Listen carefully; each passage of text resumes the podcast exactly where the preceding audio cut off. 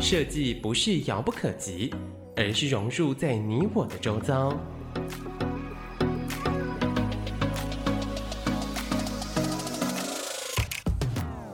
设计台湾，带您认识当代最具代表性的设计。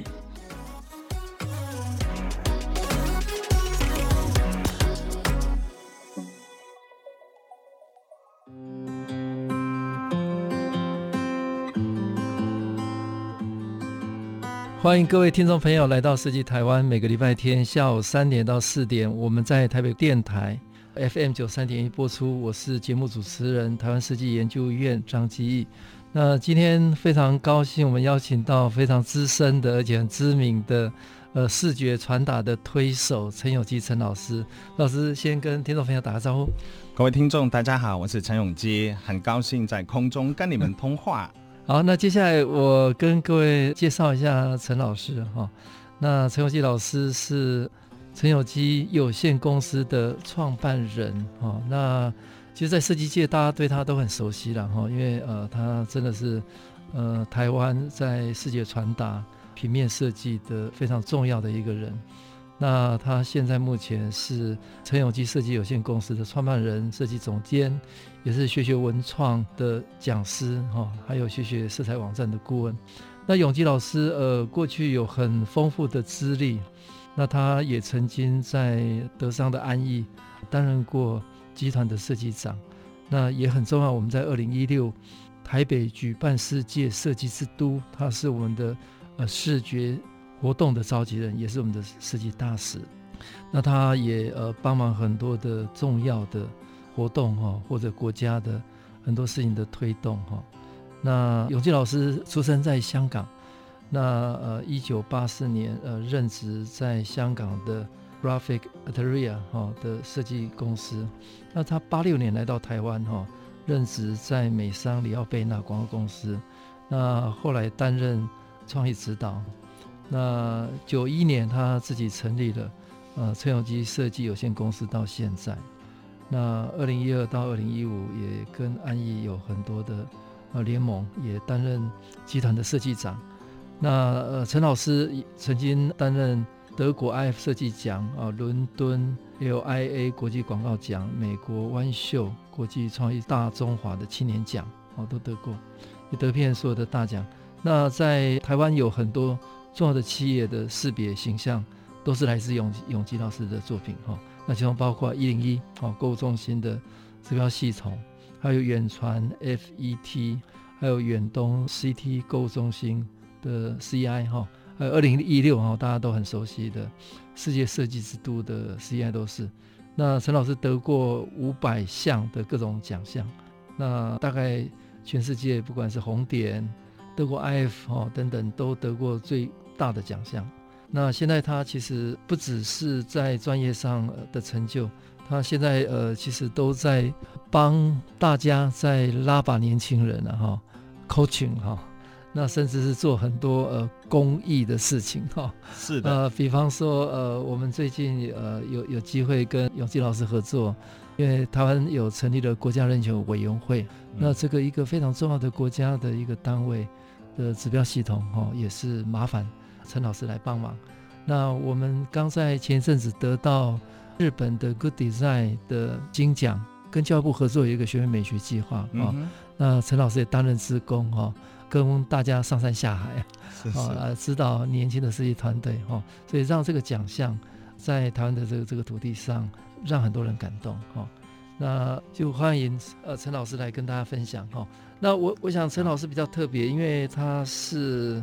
呃，来自香港哈、哦，是。那可以跟我们聊一下您从小的这个成长经验或者学习，有没有一些比较特别的事情影响你后来决定从事这个呃这个行业啊，或者关键的事情影响你这一辈子很重要的理念？其实我是色盲的，嗯嗯嗯，然后我也不喜欢读书，嗯，我就是上课很乖的，然后在。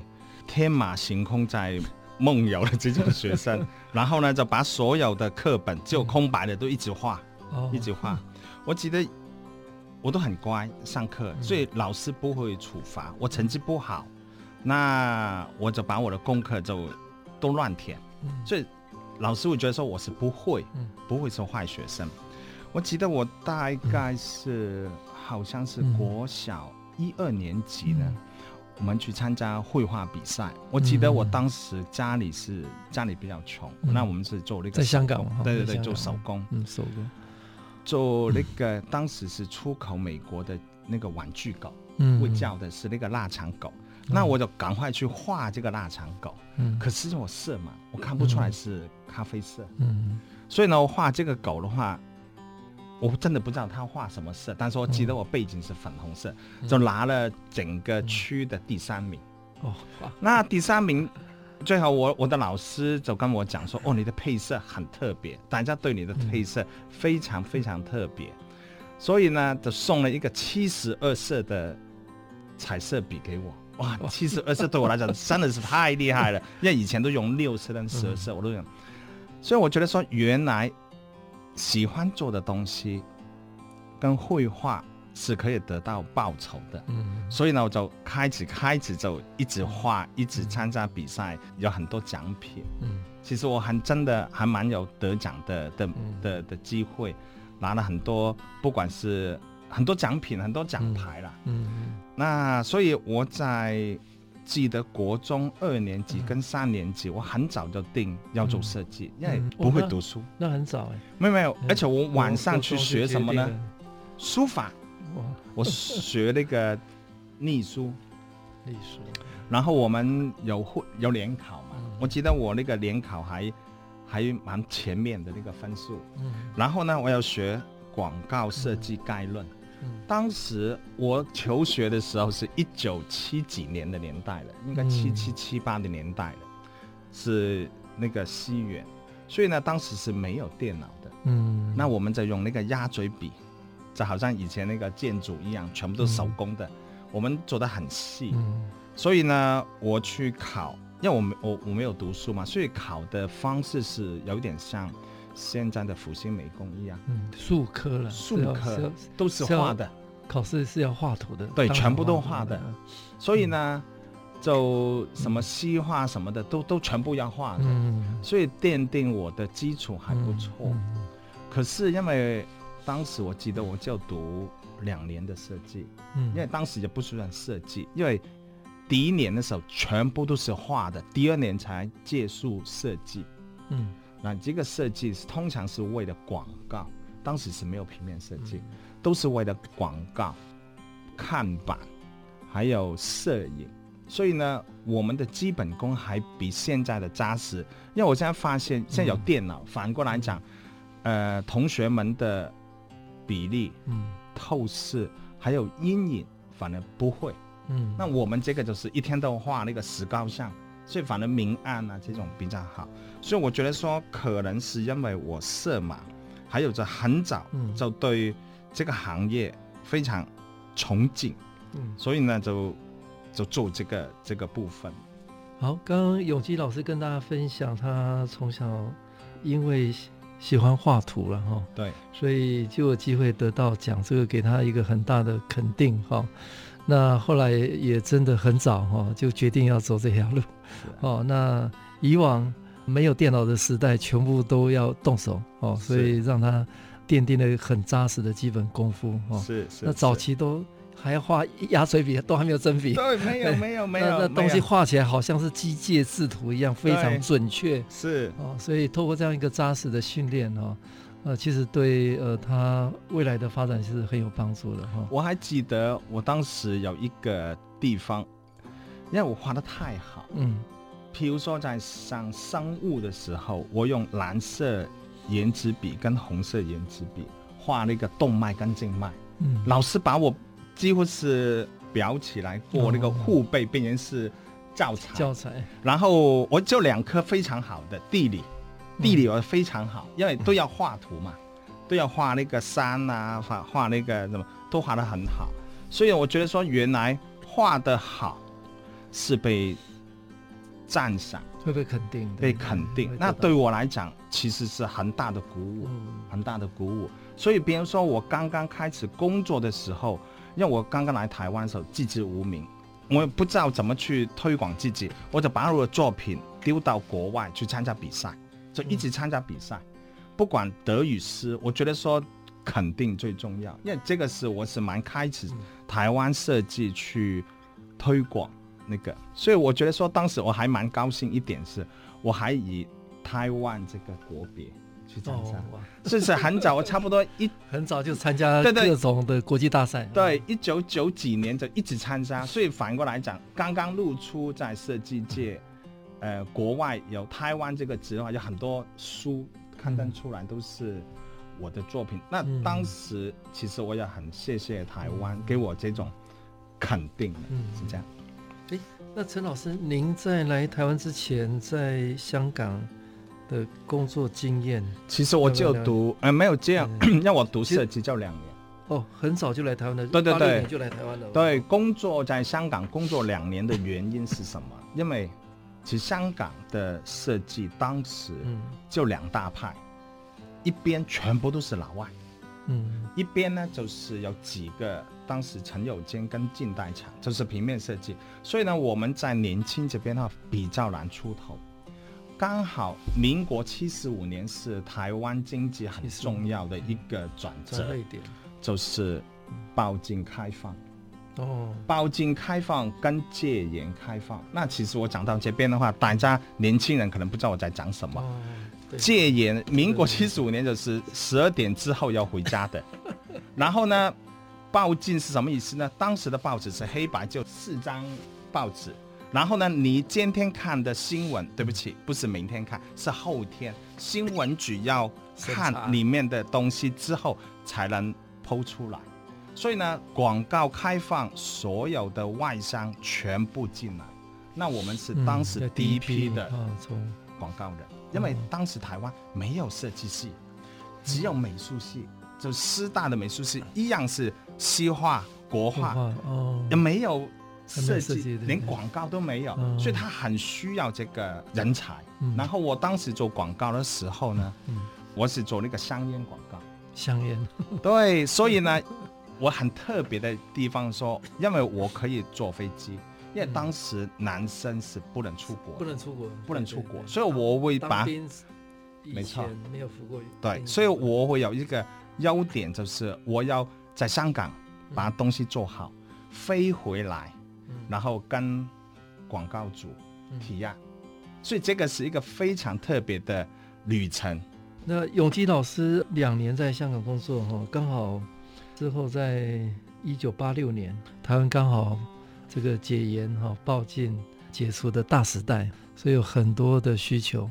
那在这个时代里面，呃，永基老师刚好扮演这个呃台湾广告哈百家齐放的非常关键的推手。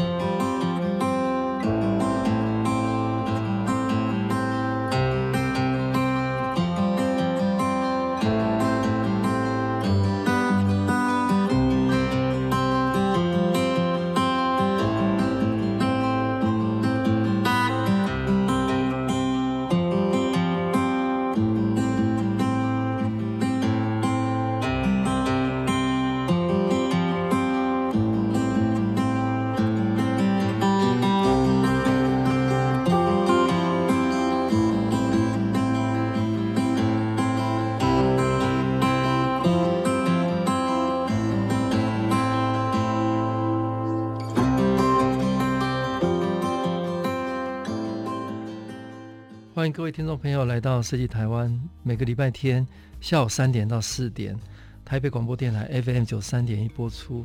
我是节目主持人，台湾设计研究院张继。呃，今天非常高兴邀请到视觉设计的推手陈永基老师来跟大家聊哈。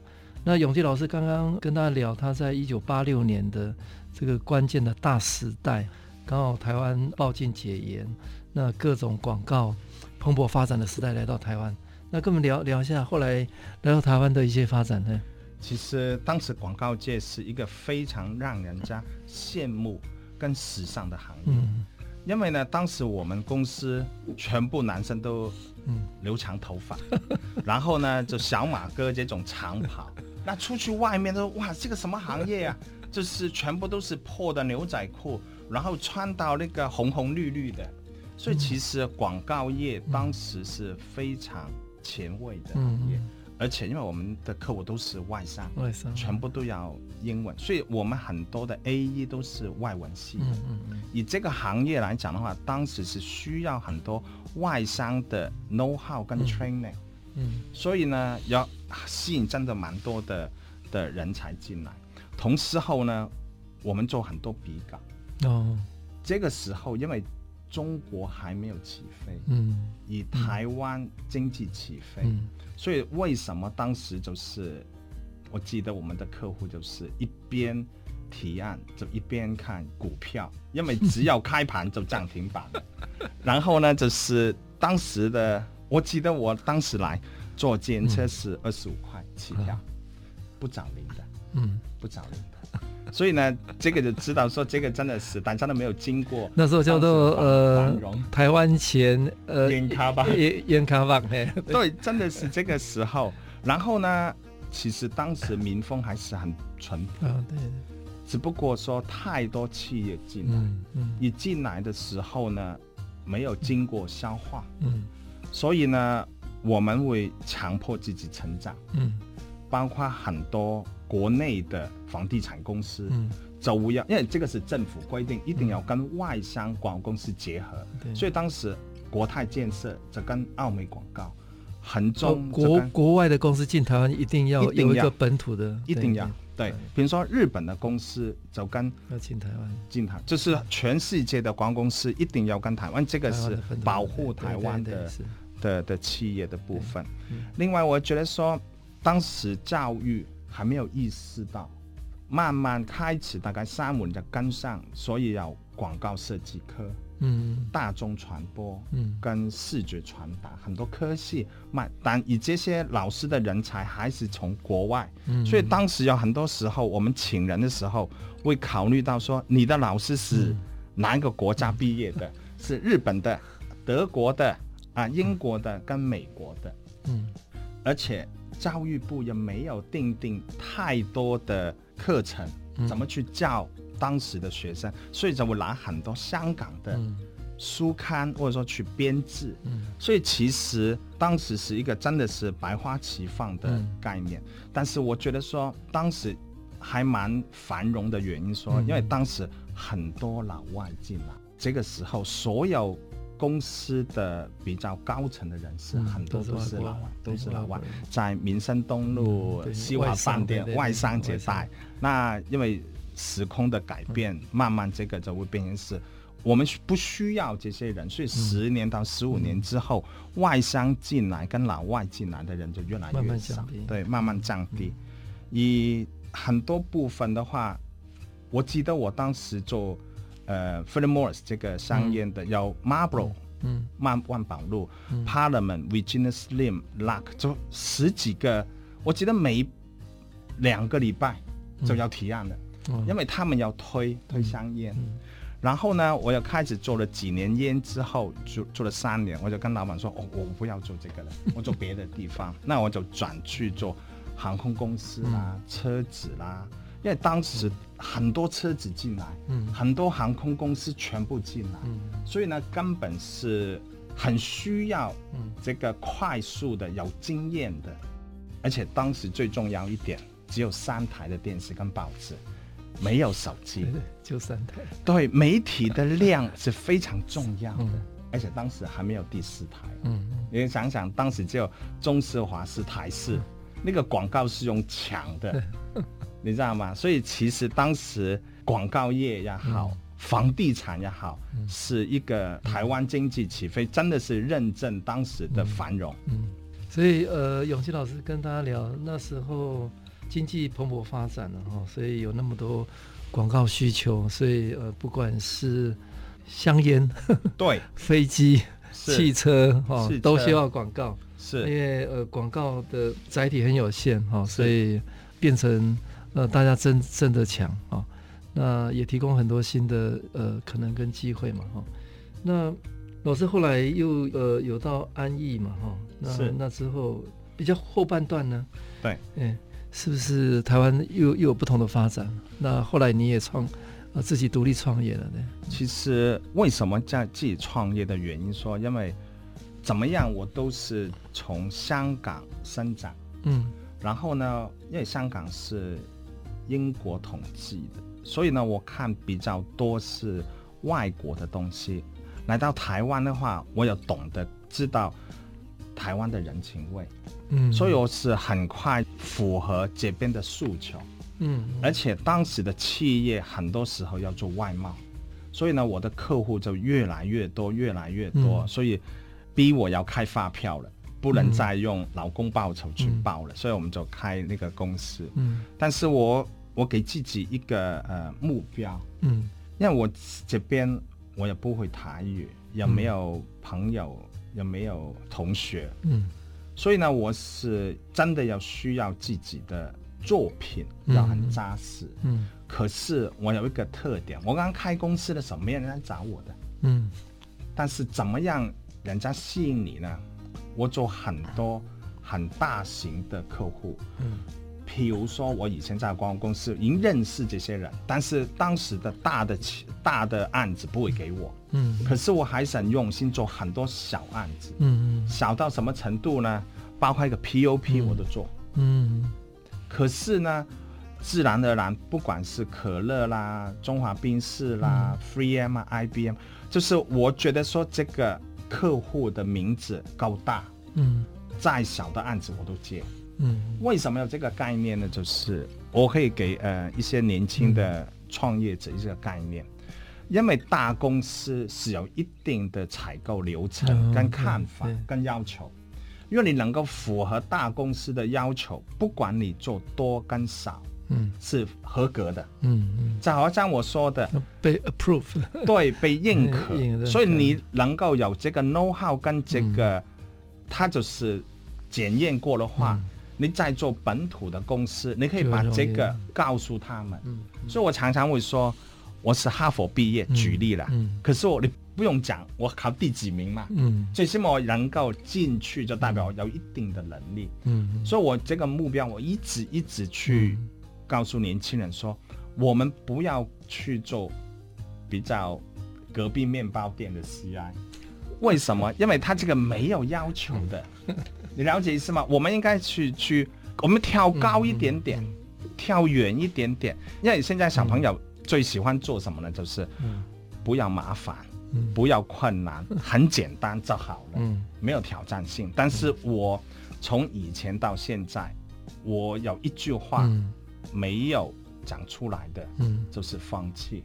嗯、我没有放弃过，以在我的人生的算是一个座右铭一样。我已经五十八岁了，嗯，但是我的活力可以跟一个二十八岁的人抗衡，嗯，因为我就是说我不服输，嗯，然后我按照不同的年纪去调整自己的心态，嗯，因为现在我碰到很多设计公司也好，设计师也好。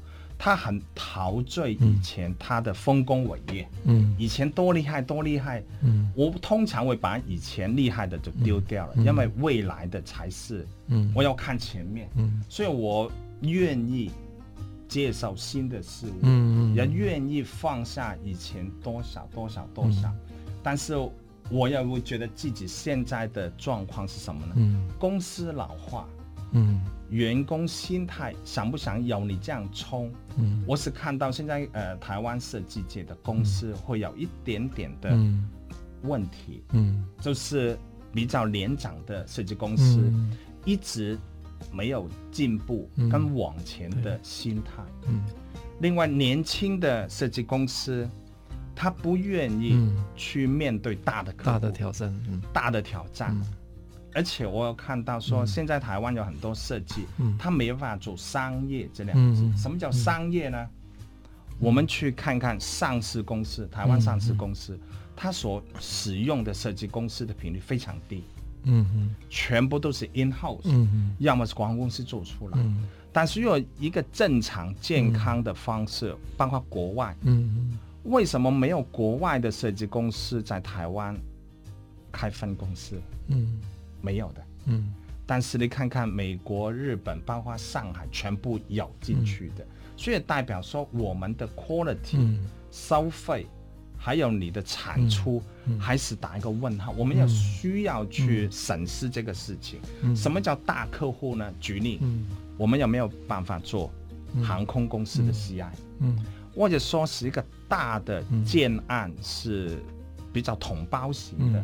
或者说呢，你这个业主是上市公司，他的呃产值是几千亿的，嗯嗯、你去帮他服务，嗯、这个才是为什么？因为他们所碰到的问题不是设计的问题，嗯、是商业行为的问题，商业模式的问题，嗯、还有就是我们不是看到是一个老板，是一个 boss，是一个董事会，嗯、你怎么样让你的设计在董事会里面提案？嗯这个才是重点，嗯、所以其实好像我们在做远传的时候，嗯、我们要解决整个大圆桌二十几个人不同的提案、不同的意见，解决很多事情，嗯，不同的面向，嗯、所以这个才是我们年轻人，嗯，不是把画面做漂亮就好了，嗯。嗯、因为他有很多条件，嗯，或者说呢。他们说，我我记得我们在做，嗯、有很多时候做名片好了，嗯，好像远传的名片，它有十几种的名片，嗯，你要符合它，嗯，比如说我们要做过一个食品，嗯、呃，上柜的那个食品的公司餐饮，它有四十种名片，嗯，要四十种名片，所以你如何去做这些东西，你又坚持又能够符合美感，又、嗯、能够，它很简单，你这个只有台北思考。中南部没法印出来的一个东西，嗯、你怎么去解决这个问题？嗯、你知道吗？嗯、因为老板就是老板，嗯、他只有 OK 的 logo 之后，他就走开了，所有东西就你们几私底下搞定。他要考虑到怎么延伸，嗯，成本怎么印刷，就好像我们走 City Cafe 那个 logo，、嗯、我们要考虑到说，你这个玩稿，高雄有办法印这个杯子出来，嗯。因为你不可能说台北印好运到高雄太慢了，还有走招牌的问题。好，刚刚永基老师跟大家分享，去挑战比较困难的大规模的上市上柜公司，因为他们有非常严苛的各种商业的模式跟考量哦，所以设计不应该只是美学而已。那也鼓励更多的台湾的比较资深的设计公司。呃，勇于创新，那比较年轻的去挑战困难度高的门槛。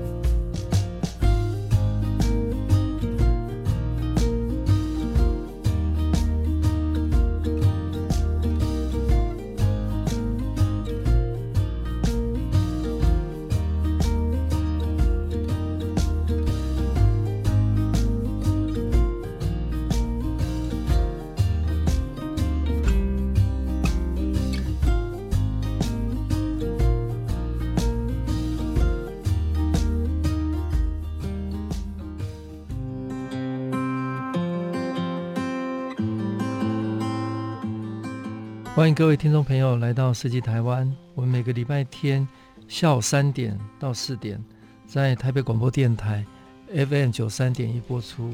我是节目主持人台湾设计研究院张基义。今天非常高兴邀请到呃视觉传达的推动者呃陈永基老师来跟大家分享。那刚刚永基老师呃跟大家聊很多的专业的非常特别的。事情哈，希希望设计专业者能够呃挑战更高的难度，那甚至是跟跨国的企业或者股票上市上柜公司能够合作，创造更好的商业模式啊。那陈老师，我知道二零一六年呃是一个很重要的时间，因为台北举办了世界设计之都，那陈老师也是呃世世界设计之都哈。在台北的总体的这个视觉的一个总招哦，那陈老师跟大家聊聊，二零一六哈世界设计之都这个 CEI 的发展到后来，你观察到台湾的这个设计的演变跟机会在哪里？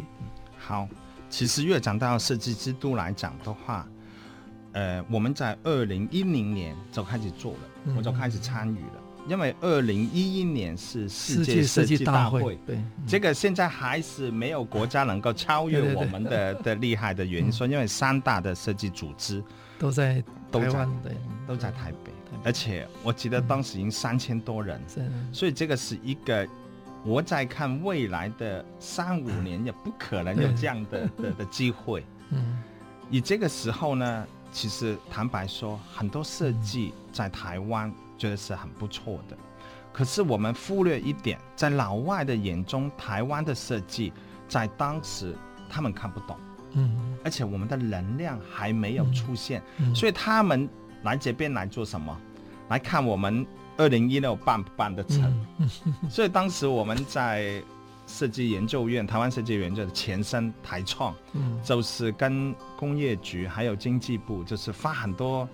时间精力还有众志成城把它弄出来的话，就是拍案叫好。嗯，所以呢，我们开始几乎每一年都有设计论坛。嗯，让所有的评审委员，让所有国家的组织团体，让我们刮目相看。嗯，因为在世界的组织来讲，你说台湾设计代表吗？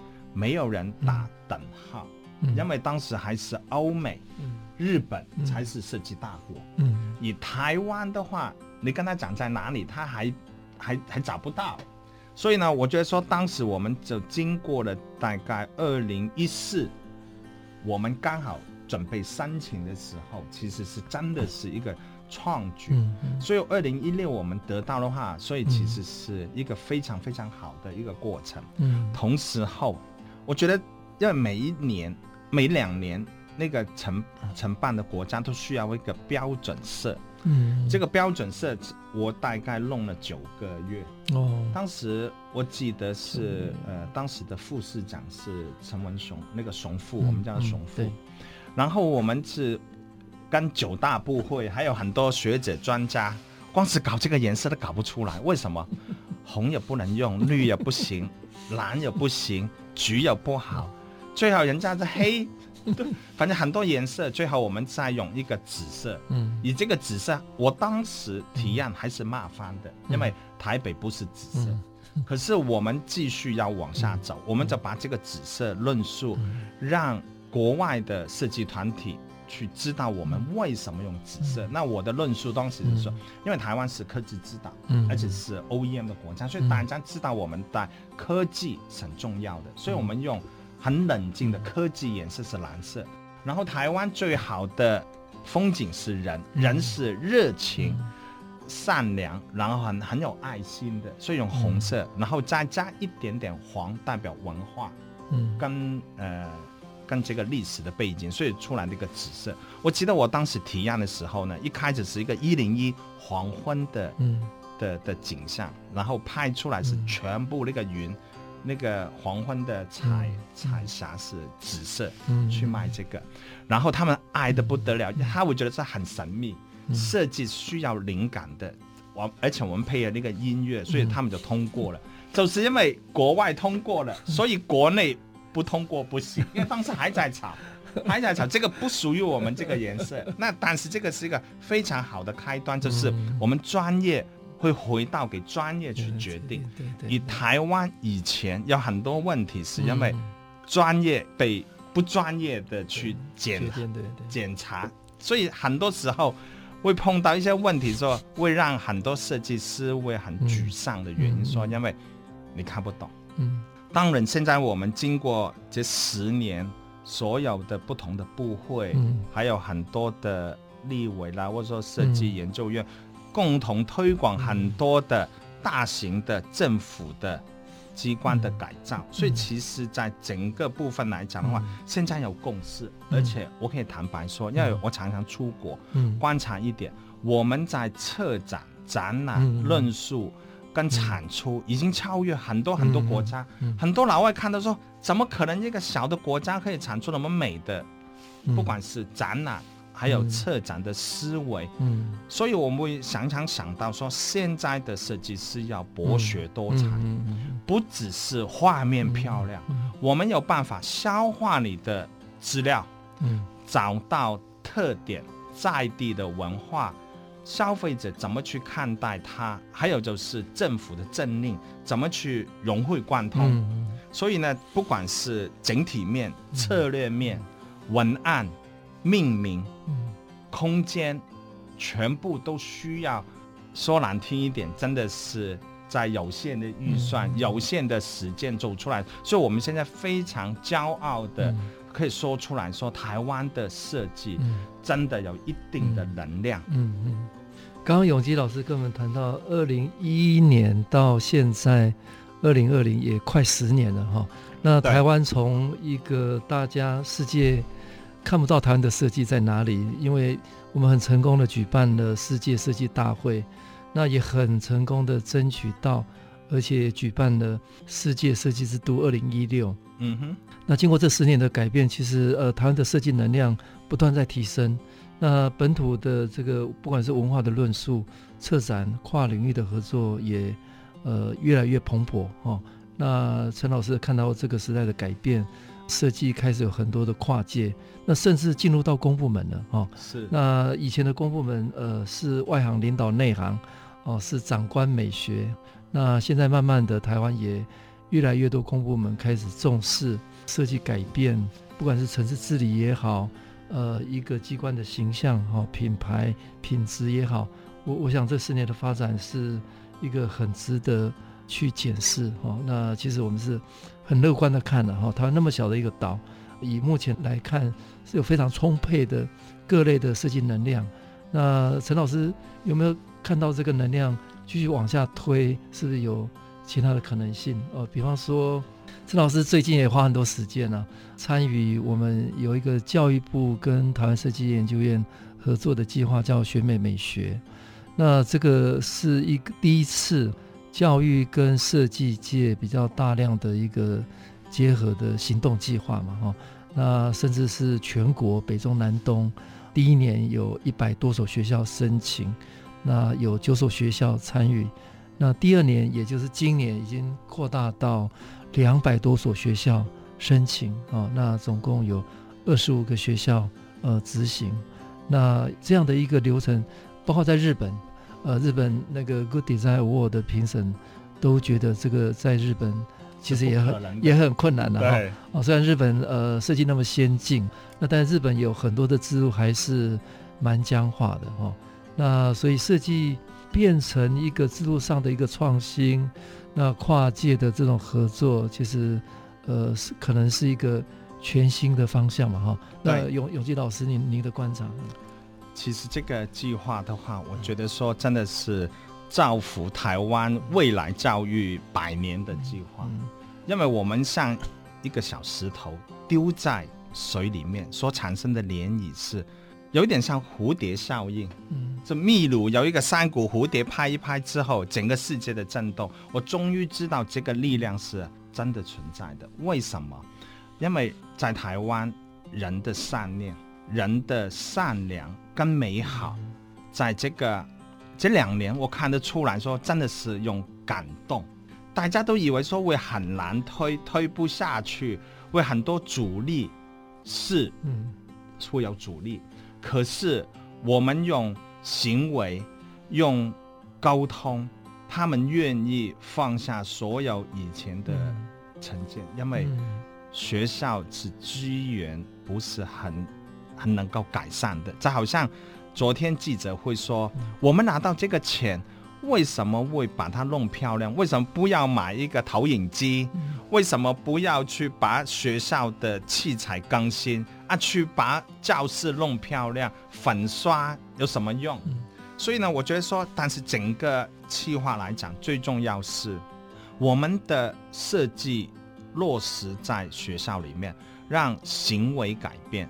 以行为改变，不管是硬体改善软体，还是软体去让硬体去改造，所以呢，连小朋友，好像那个张院长也记得，嗯、我们去年改一个餐厅，当时有一些新业就讲了，哇，你的餐厅全部白的，两个月后就会脏啦，或者说呢，就会小朋友会乱乱弄啦，没有办法复原。我告诉你，一年后去拍，竟然完好如初，完全没有改变。为什么？学校的老师听到小朋友说什么？小心一点斑。吃完之后擦干净，因为他们很享受山中的星巴克。他们说，就好像在星巴克吃饭一样。所以反过来讲，他们的就是因为这个空间，所以呢，搬椅子要小心一点点，吃干净了也会弄好弄好。所以这个就是我们行为改变了。而且你想一想，我常常会听到这点，我真的想哭。你知道我们那个小朋友用的餐盘，不锈钢餐盘，嗯、其实是跟监狱采购的是一样的。所以你你想想，你小朋友六年内都跟监狱的、嗯、的人用的餐盘的美学，嗯、我的桌椅跟你庙会用的桌椅是一样，我们怎么可能会有好的创意、好的设计？可是，在先进国家，设计跟创意已经导入很多。公司决定性的决策，包括很多政府机关设计反而会很前导。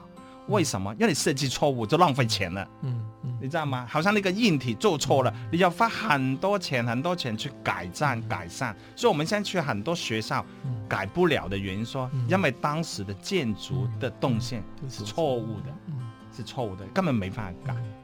所以会产生这种的连锁反应。所以。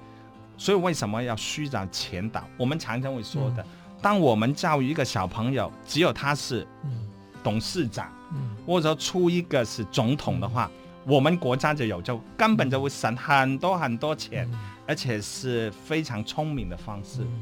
全美美学计划，呃，教育部跟台湾设计研究院合作，那连续这两年过程当中，陈有基老师他当成一个设计的 mentor 啊，那上山下海。他也看到台湾未来教育现场的需求，环境改变了，人的行为就会改变。甚至我们把教育的现场定调为我们要培养国家未来的领导人，这样去做哦。那这样的一个可能性，可以让台湾的呃未来下一代的思维发展都有全新的机会。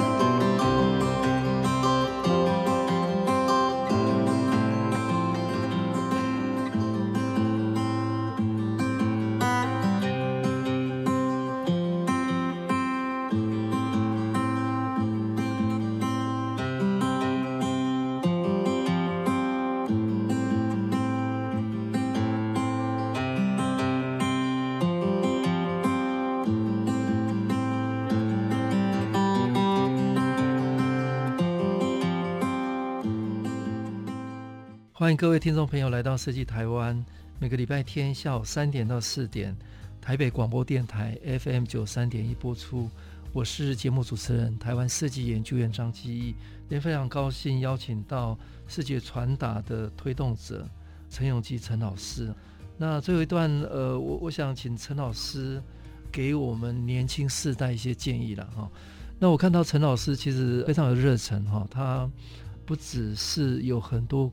公益的案子哈，呃，当做这个顾问啊，拉把年轻人以外，那他也多年是我们经典新秀的评审哈。那我们的新一代设计展每一年都有一万个学生参加，那也有五千多件作品哈。那台湾这十年来的这个设计的教育的发展也有很多新的改变哈。那陈老师呃，看到台湾的。不管设计产业的发展，呃，年轻人的这个这个能量哈、哦，那会不会给我们一些次世代的设计专业年轻人有一些建议？其实带过真的很多人，而且现在已经年纪大了，什么都追求过了，所以我反过来讲，很想把我的经验分享给年轻人，就希望他们不要走那个冤枉路了。而且设计是一个很奇怪的马拉松，嗯所有的行业是你做越久就越好，嗯设计不是，设计是递减的，所以呢，你越老的话呢，你人家怎么越不找你，因为。你你想想，哎呀，我们现在是年轻人思考，那些老头不行了。嗯。可是年轻人如何维持这个热情的话，嗯、其实几个字：主动、积极、乐观。嗯。嗯，我发现设计有很多年轻人很骄傲跟自我，嗯嗯，嗯，不喜欢沟通，嗯，不喜欢人家念他的设计不好。嗯嗯。相反呢，我是非常喜欢人家批评我的设计，因为我觉得说，只有是负面的声音，就代表说你还有改进的空间。所以我建议年轻的设计师多一点更加沟通，因为未来的世界不是单打独斗的，让你不是万能，你未来的设计不需要做，只要听、想跟看。为什么？AI 会越来越厉害。以前我们花很多时间去修图，去做很多工艺性的、技术性的。可是现在已经有图了，你可以租、可以买、可以改，而且未来可以 AI 帮你做好差不多。嗯。就好像现在软体越来越厉害，越来越快。现在好像那个 Photoshop 不用去背了，你框出来，它就帮你去背了。颜色你可以自己，它会帮你发洗这样子模拟出来，你挑就好了。所以你时间会很多，但是呢，因为你没有办法体验、提升你的品味，啊，你挑的都是丑的，那你选的都选错颜色，那就很惨了。那以前呢，为什么可以？因为以前你的客户没有手机，没有 Google，现在你的，你像我的客户，现在一天在他们自己车啦。办公室啦，等飞机呢，都划手机去看人家怎么做，他比你还清楚，所以你要比他快。你了解你了解意思吗？而且我还蛮建议年轻的设计师出国，在三十岁前记得出国游学要好，去看一下不同国家，去半年一年，因为我又发现很多设计师是生活白痴。或者说呢，连自己外面，连有一些公司的名字都不知道它是什么行业，这、嗯、是很可怕的。嗯，他只有沉醉于自己的同温层，然后呢，也不想去踏出跟人家互动，嗯，那这个的话就会越来越做越小。为什么？因为其实你的客户是不停的进步的，嗯，而且他走这个行业三十年了。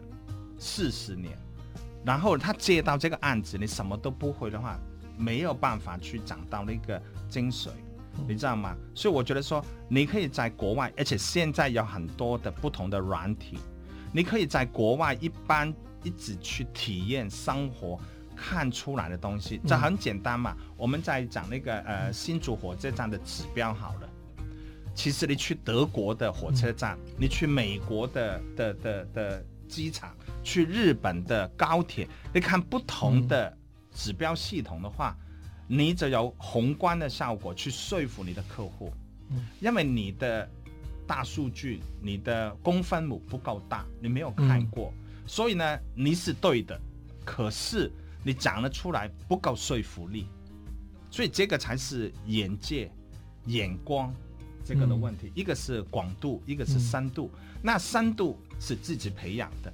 广度真的需要看，那你说我可以上网看了什么的？你真实看的距离、美感跟触感是完全不一样。因为很多时候我会发现有一些东西是，我一看就知道说图应该是漂亮的，但做出来的时候呢，嗯，它没有这个比例的空间，嗯、还有人的感受可能会大了一点点，或者说那个颜色会冷了一点点，嗯，那这个的话就是很细微的。所以为什么很多时候？日本很注重，嗯，包括是家具，包括是那个 tableware，嗯，很注重手感跟触感，嗯，所以我们看到，哎，这个很没有什么样啊，好像很简单，但是你摸下去才哦，原来这个有热的。嗯、或者说呢，日本的桌椅永远底下都要做，为什么？他拉的时候，那个手一摸，哦，会摸到，哦，这边都是滑的。嗯、那我们是做表面的，嗯、了解是吗？所以这个才是很细很细的部分。嗯、当然，设计这个行业是要不停的进步。就像我刚刚所讲的马拉松这个部分。因为它是一个长期跑的，嗯，所以呢，你今天以为是 OK，对不起，明年所有东西推翻了，所以你还要要再学习，因为设计是不停的学习，不停的去问，因为所有东西人家会说啊，这个看过了，你不能再拿去年的拿出来给你的客户，嗯、全部都看过，所以你不停挖新的，要想，要看，而且要沟通，因为你没有。沟通的话，你真的不知道你的消费者、你的客户要什么东西。你这些东西的话，都是透过观察。所以我很多时候，有时候我做捷运，有很多人在玩手机去看，我就哇，真的浪费时间。因为你去滑，对了，都差不多，但是我反而喜欢观察他们的衣着，我会猜他们做什么行业。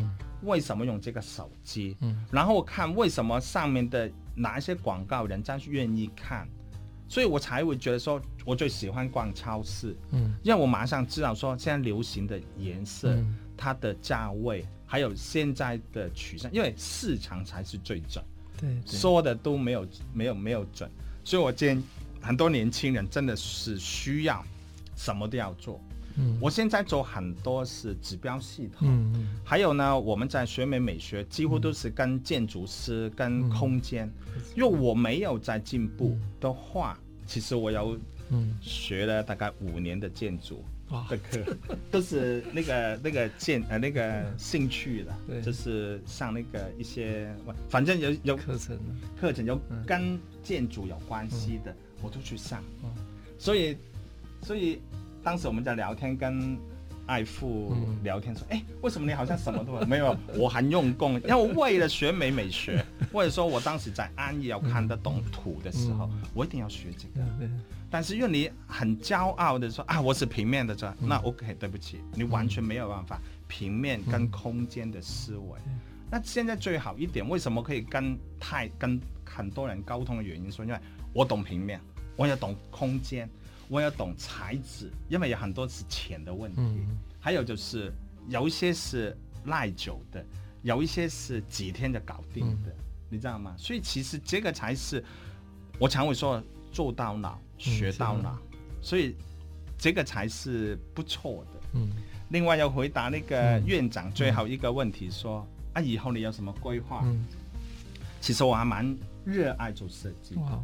我很喜欢做设计，你想想嘛，人家付你钱，做你做最喜欢的事，所以我常常会看到很多年轻人说：“哦，上班好累。”我说：“上班才刺激，我都把东西拿回家做的。”然后呢，不瞒你说，其实我礼拜六、礼拜天都在工作，都在工作，我没有停过，因为我觉得说我做我喜欢做的事，我可以为一个工作啊去看书、去买书、去为了这个去看他的东西，其实我觉得还蛮 enjoy 这块的。